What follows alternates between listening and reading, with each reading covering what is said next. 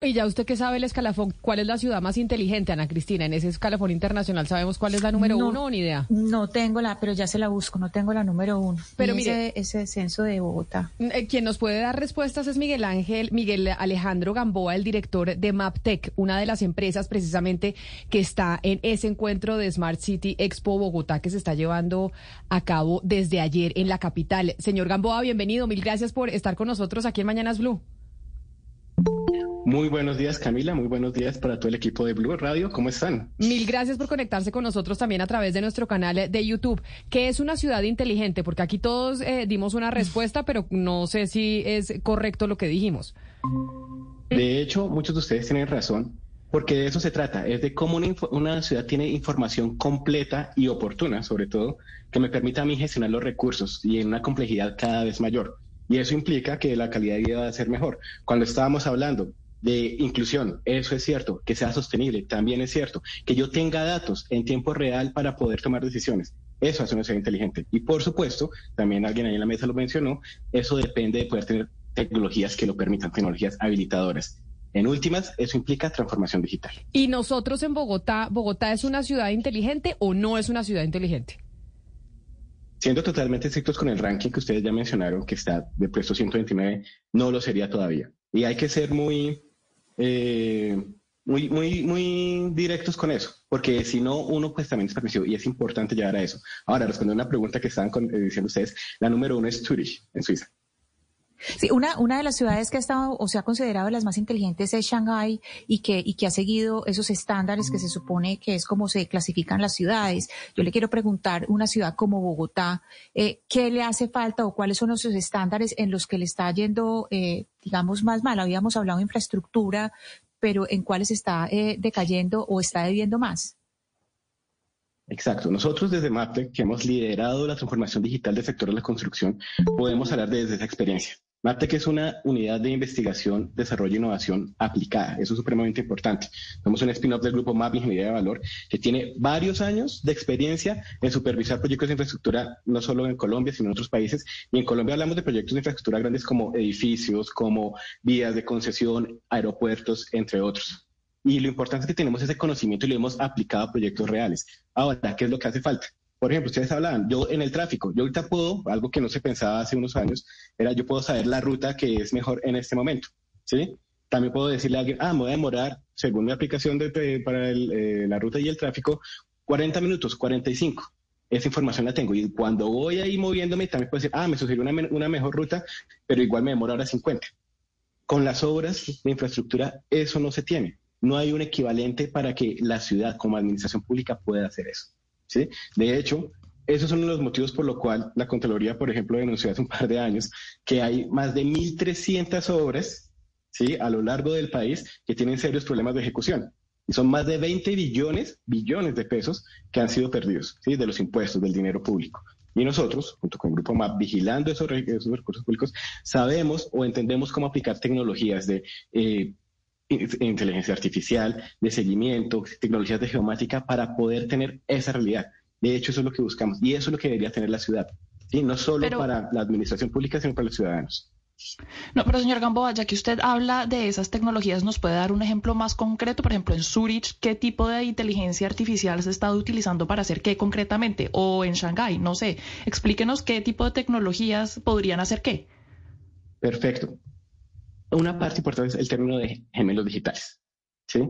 Gemelos digitales consiste en que yo tengo no solo un modelo tridimensional de la ciudad ¿sí? completa, sino también de lo que en ella ocurrió. Entonces yo tengo el modelo y yo veo el historial y cómo se construyó una obra. Eso quiere decir que si yo en un futuro quiero volver a hacer una intervención, una mejora, yo voy a destapar la, eh, la carretera, por ejemplo, y yo ya sé en qué profundidad está un tubo o cómo está. Y cuando yo hago la modificación, se actualiza ese gemelo digital.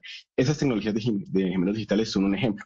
Y de hecho, sin ir tan lejos, o sea, es cierto, eso pasa en Zurich, eso pasa en Oslo, pasa también en, Asia Pacífico, que es una de las regiones que también está mejor en ese término, es acá Bogotá, dentro de, un proyecto que se llama Lagos de Torca, se está encaminando hacia eso, a tener una Smart City, un territorio inteligente dentro de la ciudad que ya tiene ese concepto de gemelo digital y aplicamos esas tecnologías ahí. Y entonces en Colombia, usted dice, Bogotá, eh, Bogotá está siendo el centro, el epicentro de este evento de Smart Cities, es decir, ciudades inteligentes. Dentro de las ciudades de Colombia, en medio de todo Bogotá, ¿sí es eh, la más inteligente o es más inteligente Medellín, que siempre tenemos ahí esa, esa competencia entre Medellín y Bogotá? Buena pregunta. de hecho, en Latinoamérica sale en un muy puesto eh, Medellín y es el 118, si mal no recuerdo. O sea, ¿es más inteligente Medellín que Bogotá? Sí. Y de hecho, ahí hay un punto que también, y eso es a nivel mundial, por ejemplo, París también está como en el puesto 40, no están en unos puestos tan altos como se quisiera. Y lo que han dicho es que las grandes metrópolis son más difíciles de administrar y que han sido, tienen como una inercia que les ha impedido hacer esta formación más rápido. Entonces, uno de los puntos que las ciudades grandes deben tener en cuenta, Sao Paulo también, por ejemplo. Pero ya entrados en gasto, señor Gamboa, ¿cómo le va a Barranquilla? Ya que estamos hablando pues de, de Medellín, Bogotá. Barranquilla, no aparece en ese índice, no. Ah, caramba. No, aparece, o sea, ni siquiera aparece, pues, Oscar, perdón. O sea, no aparece, quiere decir que ni siquiera aparece. Eh, no, no digo, aclaremos eso. Exacto, sí. De hecho, el índice contempla 141 ciudades, ¿sí? A nivel mundial. Y son como las más pues, grandes y las más importantes, debe ser. Exactamente, exactamente. Pero, por ejemplo, para medir ciudades en Colombia es las que más eh, se han manifestado, pues, en adquirir inteligencia para su infraestructura o exactamente en qué, porque, por ejemplo, no entiendo por qué iría ganando Medellín y no Bogotá. Ahí depende también de la percepción y los resultados, no son solo las acciones. Y eso es algo que nosotros, como digo, hemos podido aprender. Por ejemplo, hay que ser ambiciosos con, con las acciones, que es no solo adquirir tecnología, sino aplicarla bien. Eh, algo que nosotros, o sea, que también hemos sido pioneros, además de tener una patente de supervisión inteligente, porque esa es la idea, tener la información en tiempo real. Es decir, que lo que ocurría ayer a las 5 de la tarde en una hora de las que estamos supervisando, hoy a las 9 de la mañana ya se tiene un informe ejecutivo bastante claro.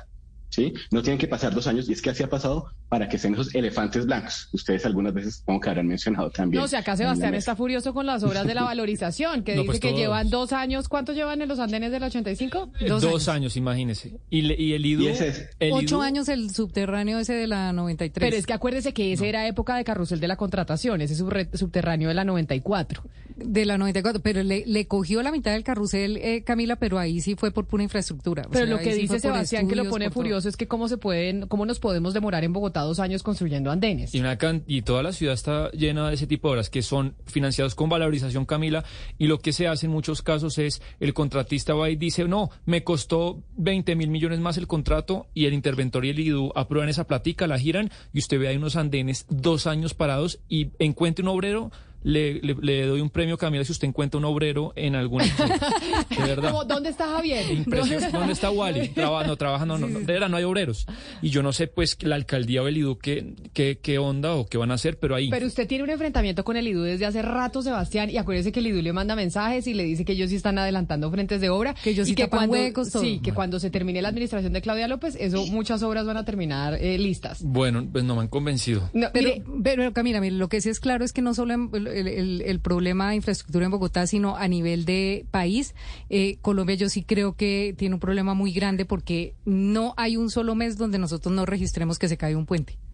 O, que, o que se rompe, o que se ondula, o que algo pasa con un puente. ¿Y será que es que porque no estamos construyendo de manera inteligente? Pues debe ser que eso tiene mucho que ver, ¿o no, señor?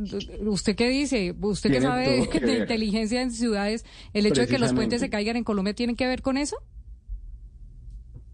De hecho, muchos de los problemas, así digamos, estructurales, no solo de los puentes, sino a nivel de la administración de instituciones, es la falta de transparencia que se da por no tener la información a tiempo.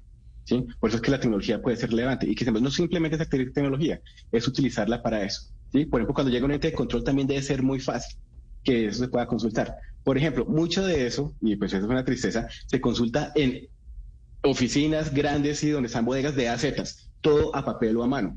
Y digitalización no es simplemente poner eso ahora como PDFs en la web, porque igual como yo los exploro, ¿sí? Lo que decía ahí, o sea, si hay un vacío, o sea, en el momento que yo no sé, ¿sí? En dos años, en un mes, ¿qué está pasando? Pues después no puedo controlar ni tomar decisiones. Entonces, esa es la cuestión. Como les decía, nosotros hemos potenciado, ¿sí? O sea, lo que digo, eh, con inversión aplicada desde el punto de decir, listo, tenemos una patente, pero con el resultado concreto de que nosotros al día siguiente ya tenemos que saber cómo va la obra.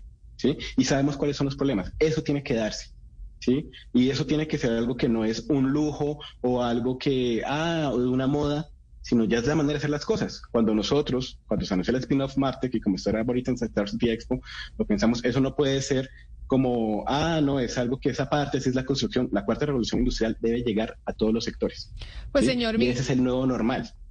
Pues señor Miguel Ángel Miguel Alejandro Gamboa, mil gracias por atendernos, presidente o director de Maptec. Gracias por atendernos en el marco de este evento de Smart Cities eh, Bogotá. Feliz día. Feliz día para todos ustedes y muchísimas gracias.